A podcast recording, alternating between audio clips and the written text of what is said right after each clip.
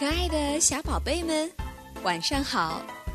这里是微小宝睡前童话故事，我是你们的橘子姐姐。我想啊，有一部动画片你们一定很喜欢看，那就是《猫和老鼠》。我们从动画片里面知道啊，猫和老鼠是一对小冤家。今天呢，有位叫红眼睛的小朋友点播了《猫和老鼠》的故事。现在，咱们不妨一起来听一听，猫和老鼠为什么会变成现在的敌人呢？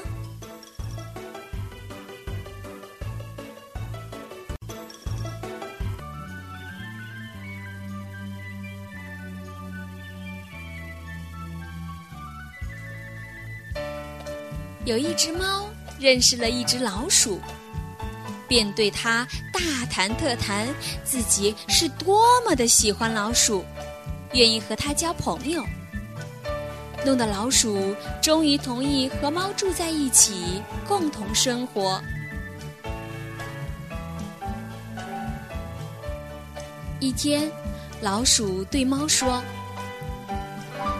我们得准备过冬的东西了。”不然，我们到了冬天会挨饿的。猫说：“至于吗你，我的小老鼠，哪里也不要去，我真怕你会被什么老鼠夹子给夹住。”老鼠接受了猫的好建议，于是他们一起买了一罐猪油。他们两个都不知道该把猪油放在什么地方。他们左思考，右思考，最后猫说：“我觉得把猪油放在教堂里是再合适不过的，因为谁也不敢偷教堂里的东西。我们把猪油藏在祭坛下，不到万不得已的时候，绝不动它。”猪油罐就这样被放在了安全的地方。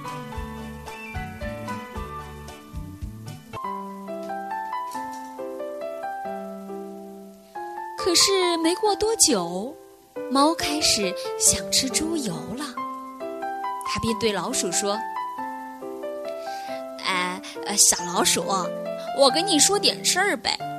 我的表姐啊，刚刚生下一个小宝宝。”还请我去当小宝贝的教母。这小宝贝呀，全身雪白，带着一些褐色的斑点，还要抱着它去接受洗礼。所以今天要出去一下，你一个人在家看家好吗？好的，好的。老鼠说：“你尽管去吧。”要是有什么好吃的，千万要记得我。我也很想尝一点洗礼时用的红葡萄酒。这一切当然不是真的。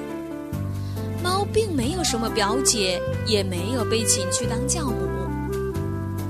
它呀，直接去了教堂，偷偷爬到猪油罐那里，开始舔呀舔。他顶上了一层猪油，舔得精光。然后他在城里的屋顶上散了散步，想碰碰别的运气。接着就躺下来晒太阳。每当想起那罐猪油，他都情不自禁地舔舔自己的嘴唇。他一直等到天黑才回家。你终于回来了，老鼠说：“这一天肯定过得很开心吧？”“呃，一切顺利。”猫答道。“你们给那孩子起了个什么名字？”“嗯，没了顶层。”猫冷淡地说。“没了顶层？啊？”老鼠叫了起来。这个古怪的名字可不多见，你们家常取这样的名字吗？那有什么？猫说：“不比你的那些叫什么偷面包屑的更糟。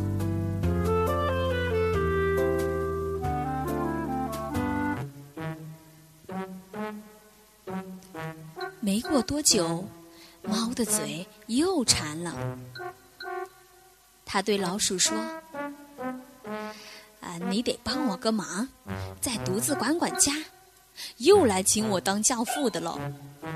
这回孩子的颈项上有一道白圈儿，我实在不好推辞。”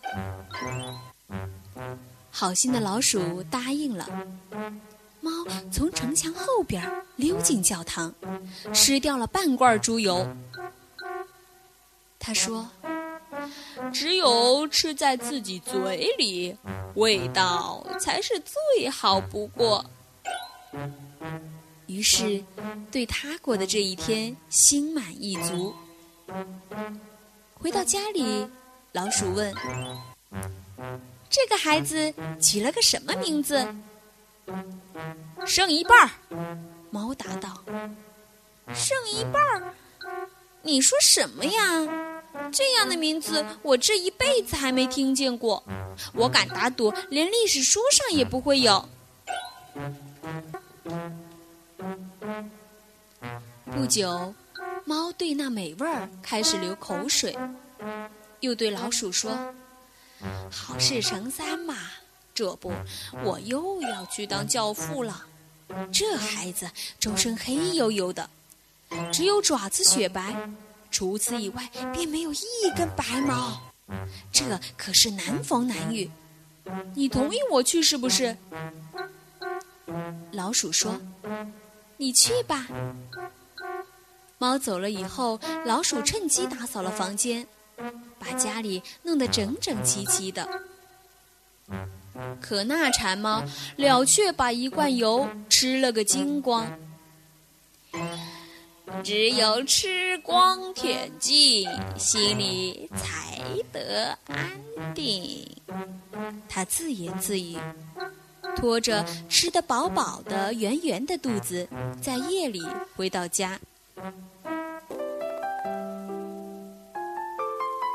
一见面。老鼠立刻就问起第三个孩子的名字。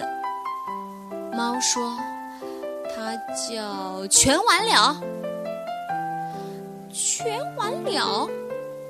啊！老鼠叫起来：“这样的名字真叫人纳闷儿！我从来没有在哪本书上见过‘全完了’，这是什么意思呀？”他摇摇头。蜷缩起了身体，躺下睡着了。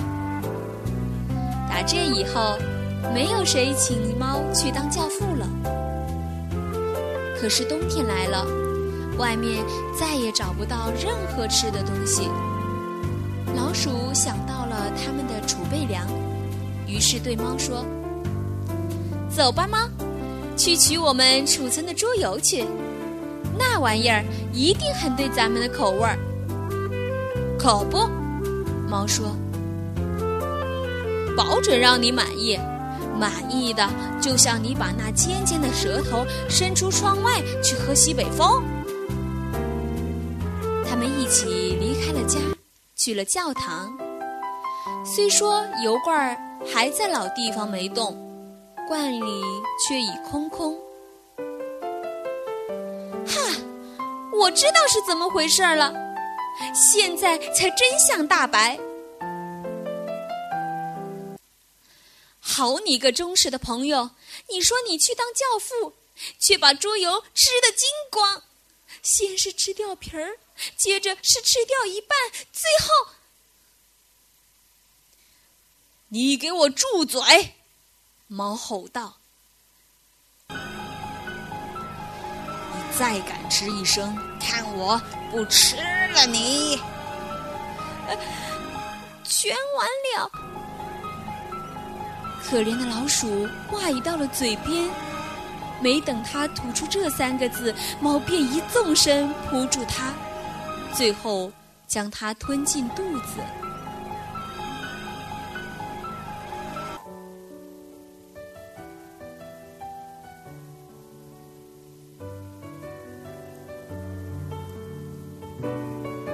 宝贝儿们听了今天的故事知道猫和老鼠为什么会成为冤家了吧？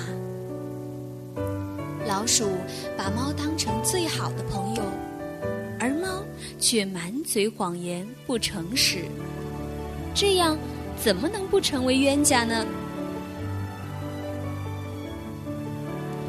好啦，今天的故事就到这里啦。如果你喜欢今天的故事，请回到故事图文页面，点击右上角按钮，发送给朋友或分享到朋友圈哦。我们明天再见，小朋友们。晚安